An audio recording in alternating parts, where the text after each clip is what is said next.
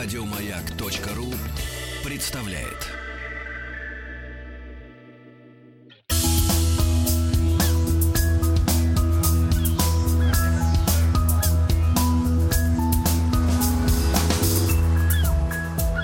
Голубая лента.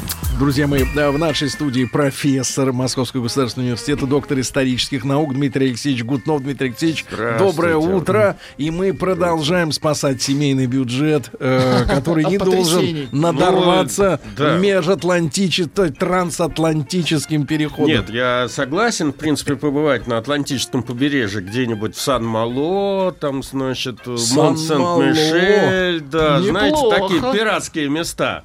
Но дальше как-то я не хочу пока. Тем более я бы хотел сегодня акцентировать ваше внимание на том, что мы с вами, в принципе, заканчиваем говорить о втором этапе в этом самом кораблестроении трансатлантическом, а, когда а, опять, ну, с одной стороны, изменились технологии. Вот сейчас буквально ну, я буду говорить о том, что появились э, новые стальные корпуса у кораблей. Не железные, а стальные. Вообще говоря, это легче и проще. Э, не проще, а прочнее. Значит, и, соответственно, появились новые возможности. Э, новые возможности украшения кораблей, делать их больше, делать их быстрее и делать их шикарнее. Но, с другой стороны, это же привело к развитию э, технологий войны на море, потому что э, можно, конечно, украшать корабли, а можно на них броню вешать. Поэтому это привело к появлению новых типов э, военных кораблей, я имею в виду линкоры. И вот мы сейчас с вами будем говорить об этих всех вещах. А, кстати говоря, эти, многие из этих трансатлантиков во время Первой мировой войны участвовали в войне как рейдеры. Используя их быстроходность, значит, разные там эти страны пытались их э, применять в военных действиях. Благо, выглядят они внешне как мирные корабли, а навешаны туда были орудия и торпедные аппараты. Вот. Э, с другой стороны, э, появились новшества в э, двигателе строения. Значит, мы с вами обсуждали, что вершиной там 70-х годов были компаунд-двигатели, то есть с двойным расширением как бы пара. А, теперь появились тройное и аж четверное расширение, что увеличивало КПД двигателей с одной стороны, хотя, как я понимаю, довольно мало это сказывалось на величине количества угля, которые брались с бункера, но тем не менее, значит, технически это, конечно, уже другой этап.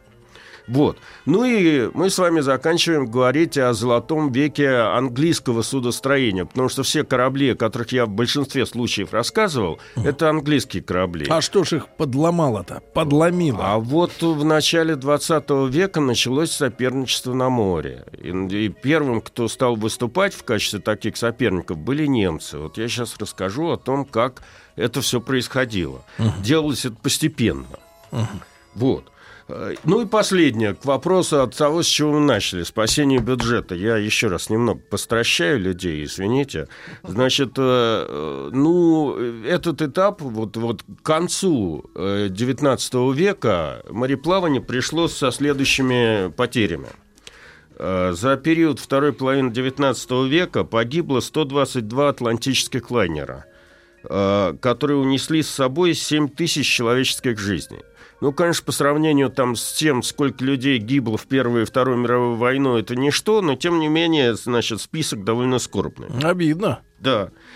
А, теперь, а, ну, чтобы, так сказать, быть честным, первым в мире стальным лайнером, облада... ставшим обладателем, обладателем голубой ленты Атлантики, стал американский пароход «Америка», угу. построенный в 1884 году.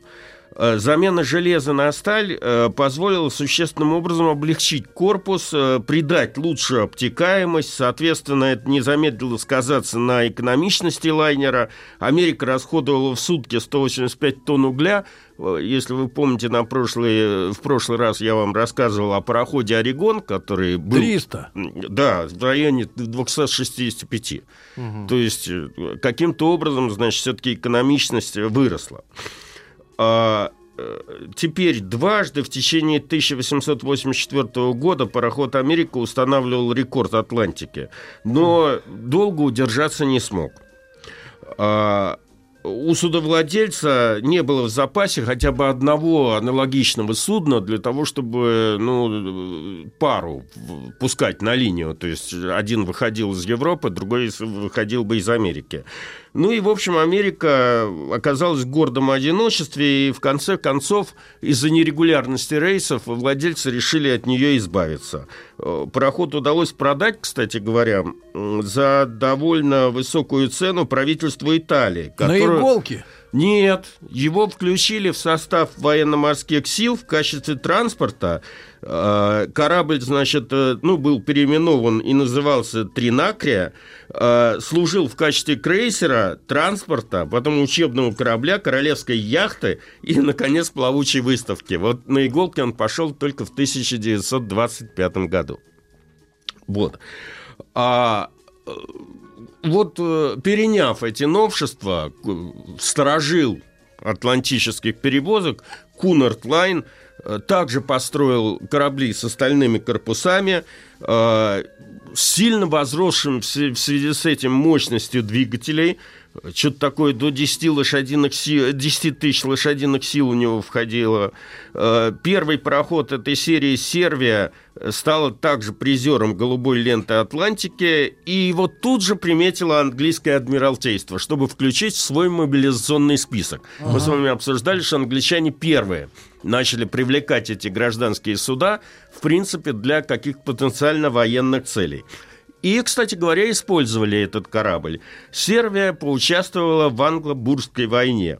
Она использовалась для доставки колониальных войск в Африку, Э, некоторое время после этого было возвращено на мирные, так сказать, трассы, но в 1903 году, я уж не знаю по каким причинам, э, было списано. Было еще несколько пароходов у Кунарда, которые неизменно увеличивали тягу, значит, двигателей. Там что-то стояли уже машины 15 тысяч лошадиных сил. И э, впервые скорость э, этих кораблей стала достигать 20 узлов в сутки, что вполне в отвечало... Да, нет, средняя крейсерская скорость 20 а. узлов. Значит, то есть в разные периоды э, это не так, как на дороге. В связи с погодными условиями, там, значит, течениями и тому подобное, скорость может быть разной, но среднесуточная, ну, грубо говоря, 20 да. узлов. Вот. Э, это отвечало, так сказать, требованиям английского адмиралтейства. Ну и, соответственно, значит, эти корабли тоже записывались в резерв. А, довольно смешная вещь. Вот э, на пароходе Итрурия Кунарда в команду экипажа входила, помимо, так сказать, э, команды, которая обслуживает корабль, матросов, грубо говоря, так. капитана там. Официанты. Нет. Женщины. 11, да, ну 11 механиков. Так. Один электрик. Ну, неплохо. И 109 кочегаров, чтобы вы... 109? 109 чтобы кочегаров. Быстрее набрасывали. Да. Вбрасывали. Именно. Вот.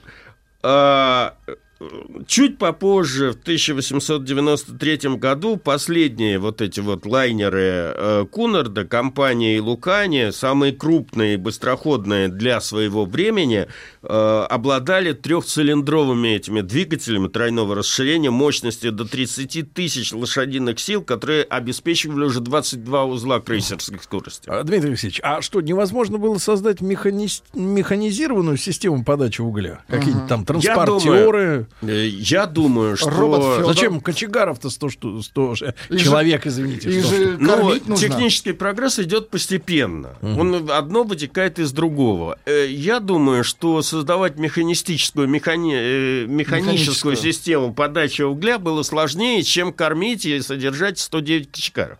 Но вы правы, в конце концов, все перешло на... На дизель. Дизель, да, на мазут, и все, все в итоге, значит, с кочегарами все закончилось. А, Дмитрий Алексеевич, а у вас есть так представление, вот эти лайнеры сегодня, они сколько жрут в сутки топлива-то?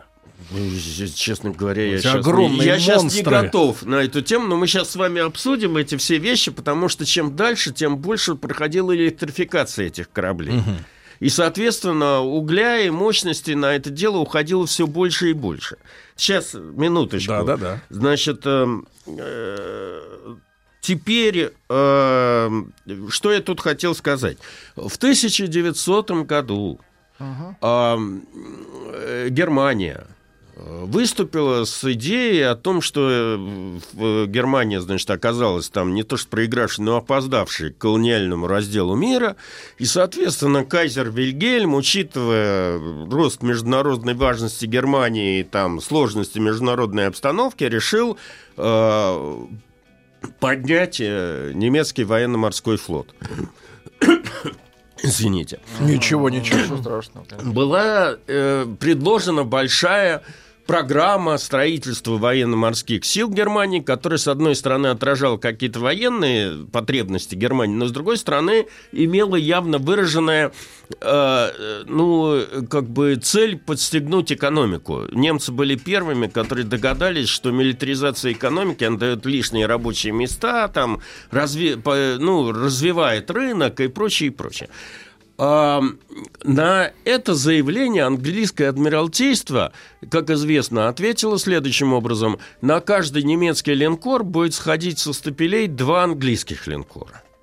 И вот началась безумная, совершенно длившаяся до 1914 года гонка военно-морских вооружений. Угу. Причем в нее стали втягиваться все, все остальные страны. Это какое-то сумасшествие было, потому что весь опыт э, войны предыдущих там тысячелетий, говорит о том, что флот, он все-таки является каким-то вспомогательным. вспомогательным, он на флангах действует, uh-huh. а главное, это солдаты, которые должны пройти по территории. Но тут вот из-за того, что все стремились захватить какие-то куски земли в Африке, в, на Ближнем Востоке и тому подобное, флот вышел на первое место. И все технические э, достижения, которые были сделаны в гражданском судостроении, включая вот эти вот все большие лайнеры гражданские, о которых мы с вами говорим, они стали применяться э, в военном судостроении, включая мощную очень электрификацию, потому что э, вы же понимаете, когда на борту находится 4000 человек, их надо обстирывать, их нужно кормить. Это нужно, да и, и пушку с подручней-то электродвигателем крутить. И, и пушку крутить. И, в общем, это все привело к бурному развитию и электротехники, и электрификации все, всех этих судов. Ну, я не буду говорить о том, что наши тоже включились в это. В 1912 году Третья Дума, единственная Дума, которая в России проработала полный срок до э, революции, я не говорю про наши думы, э, приняла программу военно-морских вооружений. Они, и... по-моему, к 17-му должны были-то, да, Они к 16 к 14 да, ну, они вообще готовились к войне к 17 году. Но эти первые линкоры вошли в состав э, военно-морского флота только с 14 года. Из них широкая публика Э, более или менее должна помнить, я имею в виду старшее поколение или среднее, э, это линкор императрица Мария, э, который был воспет в романе, не в романе, в повести Рыбакова «Кортик». Угу. Этот линкор был построен... Оттуда вооружен... морячок. Да, да, да, да, да. Он был построен, спущен на воду и уже готовился к выходу в море, как он в 15 году взорвался на рейде Севастополя. До сих пор большая тайна заключается в том, что же там было на самом деле. То ли там порох самовоспровинился, то ли нарушение, как сейчас у нас говорят, технологии. Или диверсия. Или диверсия, да. Э, кстати говоря, командовал расследованием адмирал Колчак. Ага. Ни к какому окончательному выводу это дело не, это следствие не пришло. А второй линкор э, назывался императрица Екатерина. После февральской революции у нас же э, за моду переименовывать все и вся это не большевики ну, да, взяли, да. а временное правительство. Значит, соответственно, императрица старорежимная... Нет, ну начал-то Николай Саныч, когда да, Петроград э, придумал. Да. Императрица Екатерина старорежимная была переименована в свободную Россию. Линкор некоторое время ходил под красным флагом, а потом mm. был затоплен большевиками после Брестского мира, потому что была Около большая опасность, да, большая опасность, что Немцы. он попадет к немцам. Если уж завершать это... Так они же потом поднимали их. Корабли? Нет, нет, нет. А, Они пытались его поднять, но там, там целая, так сказать, детективная история. Понимаете, корабль был полностью укомплектован боеприпасами, и поэтому для того, чтобы там что-то поднять, надо было эти боеприпасы, по крайней мере, вынуть. Было два подводных взрыва для того, чтобы пробраться в, эти камеры, где хранятся боеприпасы. Один взрыв удачный, и туда водолазы прорва, э, про- пролезли, и что-то оттуда можно было вынуть. А второй взрыв с- э, после этого сдетонировал боезапас этого Жесть. линкора, и он там под водой Ну, весь понятно. э, разорвался. Если уж э, вас интересуют эти истории, вот э, в Парке Победы на площадке ВМФ стоит платформа с двумя орудиями главного калибра, которых молва приписывает э, пушкам ли- линкора императрицы Марии. Действительно, Ипрон где-то в 20-е годы поднял эти орудия, но вопрос о том, те ли они или это какие-то другие, он до сих пор стоит. Но, но, Дмитрий Алексеевич, мы были э, в Крыму несколько лет назад Мгм. на вот знаменитой батарее. Сейчас Да, могу... 30-й батареи, 30 совершенно да. точно. И на самом деле вот эти э, орудия, да, которые были установлены Да, вот да, в да, бункерах да. и на- Да. над подземными бункерами, э, впечатление производит неимоверная автоматизация и Да. современность всего этого, да, что там было. Ну- Потому что э, даже э, в случае перебоев с электричеством можно было вручную крутить, и мы попробовали это сделать, и в принципе это было несложно, потому что там вот система, да, Да. перераспределения Я вам усилий. больше хочу сказать, до такого бурного развития авиации военно-морской флот был одним Лидером. из лидеров научно-технического прогресса, поэтому моряки были сами, самыми образованными инженерами, Не, техниками ну просто вот, знаешь, прочее. а, впечатляет, насколько это все круто сделано. Это Да. сто лет с лишним назад, но очень все выглядит, конечно, блестяще. С- Совершенно верно. Значит, вот э, давайте теперь перейдем, собственно говоря, к немецким делам на море. Э, И связаны они с двумя компаниями, о которых я, в принципе, уже рассказывал. Это Гамбург Америка Лайн и Norddeutsche Lloyd.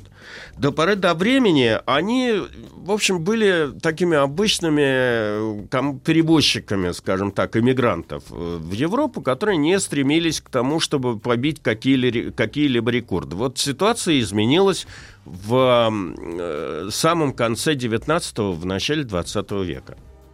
Да-да-да, еще говорим. А, В Norddeutsche, э, в общем, в компании Norddeutsche Lloyd э, известна тем, в общем, она сделала рывок тогда, когда во главе ее встал директор Эрих Луман. Он тщательно изучил опыт своих соперников, Кунарда, там, Ин, Инмана, Исмея и тому подобное, и пришел к выводу, что будущее за быстроходными лайнерами, у которых высокая скорость сочетается с э, безопасностью и комфортом, самое главное. И поэтому в 1880 году Ломан собрал совет директоров, на котором было принято беспрецедентное решение строить сразу 12 пароходов Сразу. на Атлантическую линию. Такого еще не было. Значит, было по 6, там, по 4, но 12 еще не было. Это чтобы они из Германии ходили. Они должны были ходить из. Германии с заходом в Саутгемптон, потому что расход рубля был такой, что... Друзья мои, итак, Дмитрий Алексеевич Гутнов, профессор Московского государственного университета. Наш цикл «Голубая лента». Не успеваете в прямом эфире. Послушать можно на сайте радиомаяк.ру, ну и на других площадках.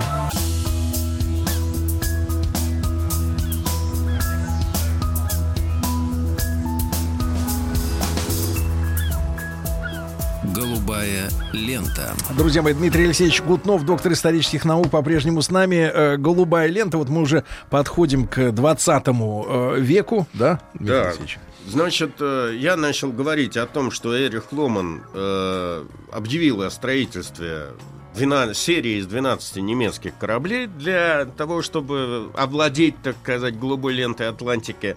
Ну и ему пришлось выдержать, в общем, довольно нешуточную борьбу с немецким государством и со своим же советом директоров, потому что и те, и другие требовали, чтобы эти корабли строились на немецких верфях.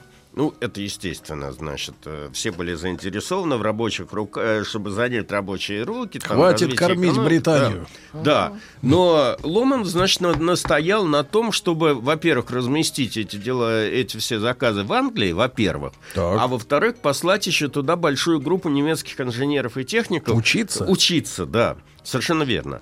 И настоял на этом, и, в общем, так оно и произошло. Поэтому первый немецкий пароход, как ни странно, который, в общем, выбился в лидеры uh-huh. под названием «Эльба», построен был в 1881 году, э, он сошел с английских стапелей. Дмитрий Алексеевич, а вот вы как человек э, зрелый, умудренный опытом, объясните, а зачем англичанам пускать к себе инженеров немецких учеников, если и идиоту понятно, что они научатся и перестанут размещать заказы? Ну, во-первых, в 1880 году для англичан это было не очевидно. Во-вторых, заказы большие, значит, они тоже хотели заработать. А, то есть это было условием? В-третьих, да. В-третьих, э, немецкие инженеры, я так понимаю, получали зарплату не только от англичан, а от немцев. Угу. То есть это была своего рода для них э, не, не столь, так сказать. То есть никто не смотрел вперед на 20 лет, как это все произойдет. Не, ну это мне, знаете, напоминает, не то, что напоминает, но вот сейчас в бизнесе, например, в автомобильном э, гигантская проблема, потому что э, корпорации не держат своих э, ведущих инженеров и дизайнеров, угу.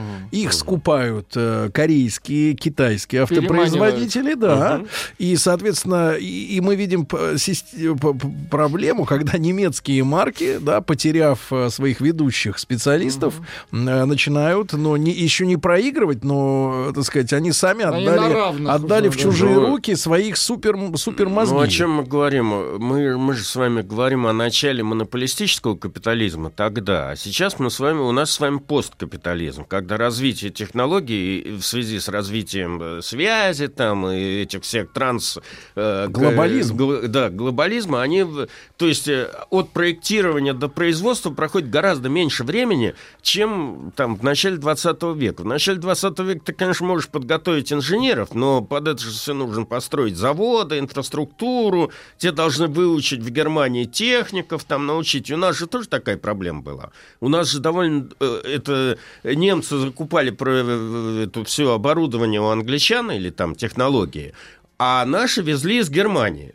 Так вот, для того, чтобы на этих немецких станках работать, значит, э, тучами народ посылали техников учиться в Германии. То есть Германия стала ведущей э, державой, где лучшие инженеры и механики, по большому счету, не так давно. Не да? так давно. И э, сначала такой же отверточный сбор копированием, угу. по сути дела. А потом уже начав работать самостоятельно. Хватит, Владик, превозносить немцев. Стоп, немцы! Вот именно. Да, Владик.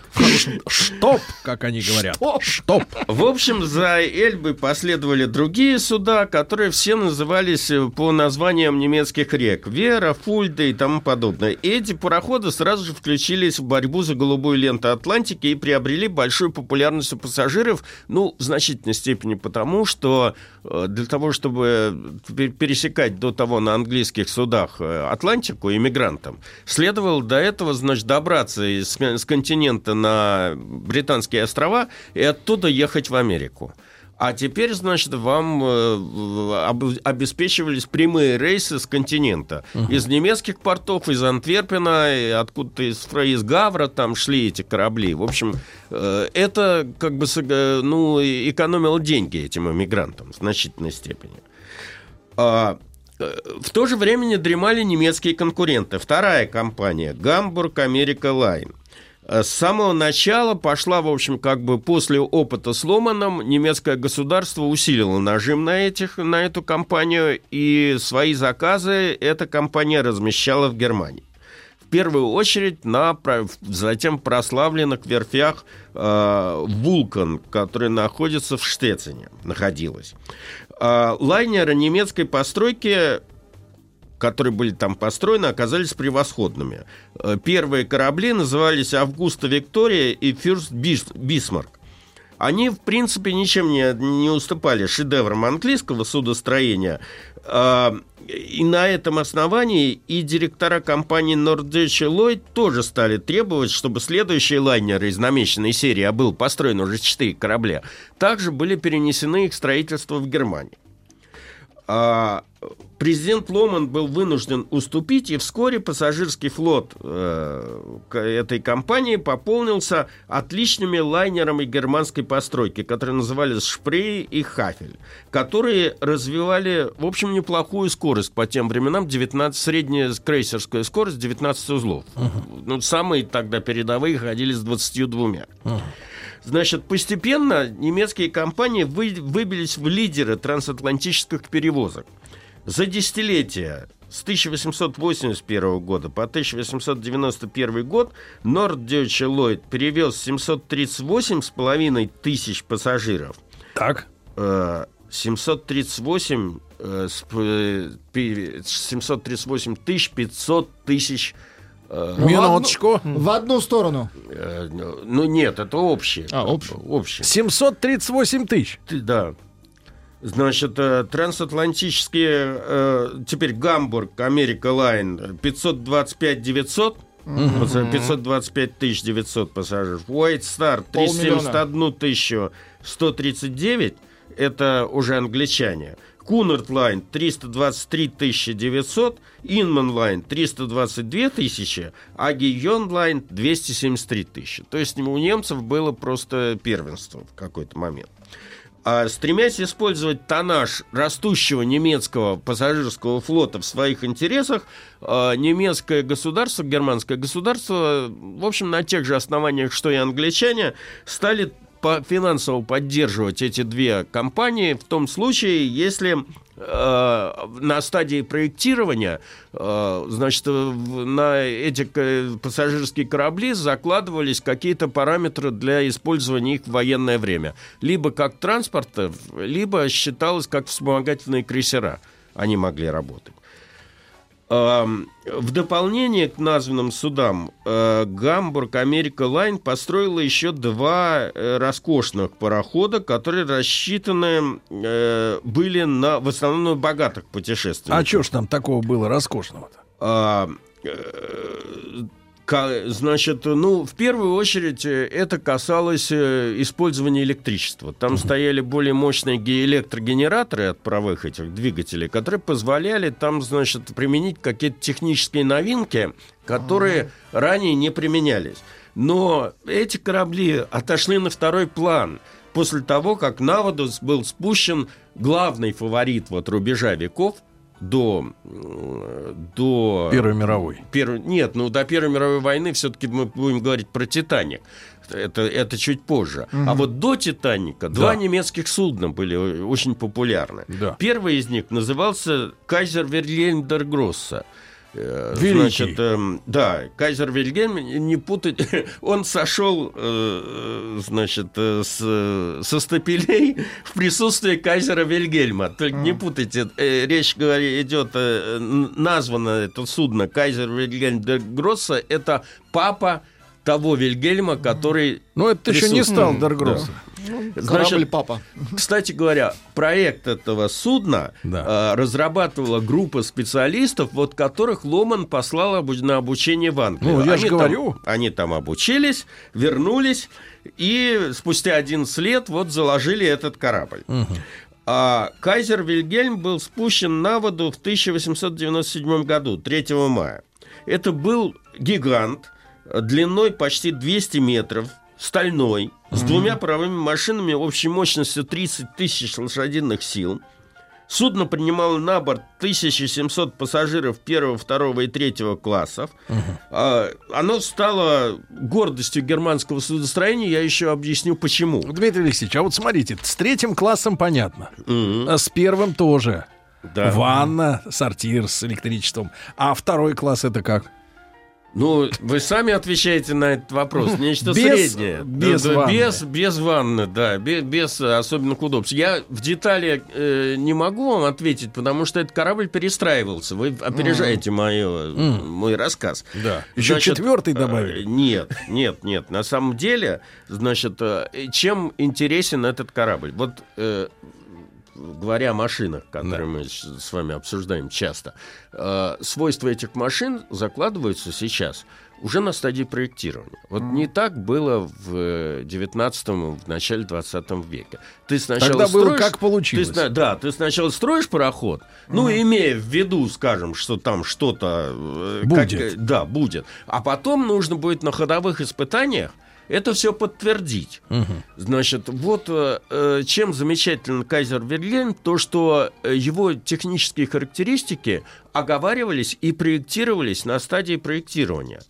Ну, и... то есть, как сегодня, условно говоря, а, те же автомобили, да, они да. еще в компьютере, о них да, все да, можно да. сказать. Циммерман они... требовал, чтобы ходовых испытаний не было, и чтобы э, сразу же после того, как этот корабль был спущен на воду, он сразу же шел через Атлантику с каким-то пробным рейсом в Нью-Йорк. Угу. Со э, скидкой. Более того, в договоре было оговорено, если во время этого рейса э, корабль не покажет заявленных характеристик, то его судов, э, судостроителю отдадут обратно. А. И он там может с ним делать что угодно, на иголке резать. Понимаете? Значит, тем не менее, вот этот вот Кайзер Вильгельм э, пошел в свой первый рейс – Правда, там пассажиров было немного, рейс был технический, но все по-настоящему. И поставил э, феноменальный рекорд по тем временам. Ну. Э, 5 суток, 18 часов. Угу. И не из Лондона и из Ливерпуля до Нью-Йорка, а из Гамбурга. О. Вот. Значит, э, э, к слову сказать, одновременно с этим большим кайзером, как его любовно называла в печать того времени, э, на верфях города Шихау был построен лайнер несколько меньше размеров, трехтрубный пароход, который назывался Кайзер Фридрих, и он должен был вроде быть в паре с э, Вильгельмом. Вильгельмом. Э, ну, понятно. Но это был хороший, добротный пароход, но вот у него как раз заявленные при, при, при проектировании характеристики подтверждены не были. И что вы думаете? Отдали. Отдали обратно судовладе... судостроителю, и он его, по-моему, порезал. Да ладно. Ничего себе. Вот. А, он нет, да это говоря, это, это, произошло, это произошло не сразу. Подождите, а, он э, год стоял на приколе, потом его на некоторое время зафрахтовала какая-то фирма. Берешь нет. Ну, в общем, он стоял не удел, и только там через 10 лет э, его отправили в переплавку. А тем временем, вот к, к тем вопросам, которые вы мне задавали. Так. А, тем временем у Кайзера Вильгельма обнаружилось, э, значит, недостаток. Так. А, он, э, его стали называть качающимся Вилли или mm. качающимся кайзером, потому что при всех своих, так сказать, скоростных характеристиках... А вот, Дмитрий он... Алексеевич, минуточку, прошу. Минуточку.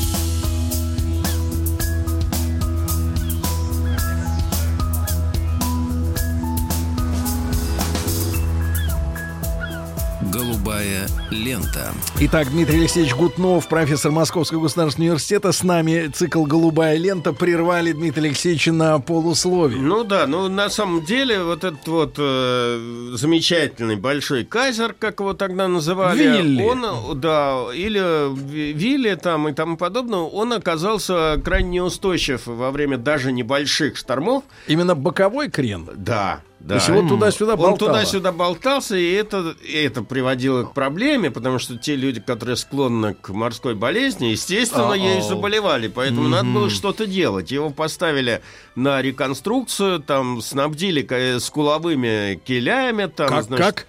Скуловые кили. Это, это специальное, куда? так сказать, сооружение по обводу судна под э, водой? Под водой, да, который, значит, гасит немного качку. А, кстати говоря, Дмитрий Алексеевич, а вот меня значит, рассматривал э, корабли, которые да. в порты заходят. Да. У них э, с каких-то ведь времен появилась внизу под водой, вот на морде, такая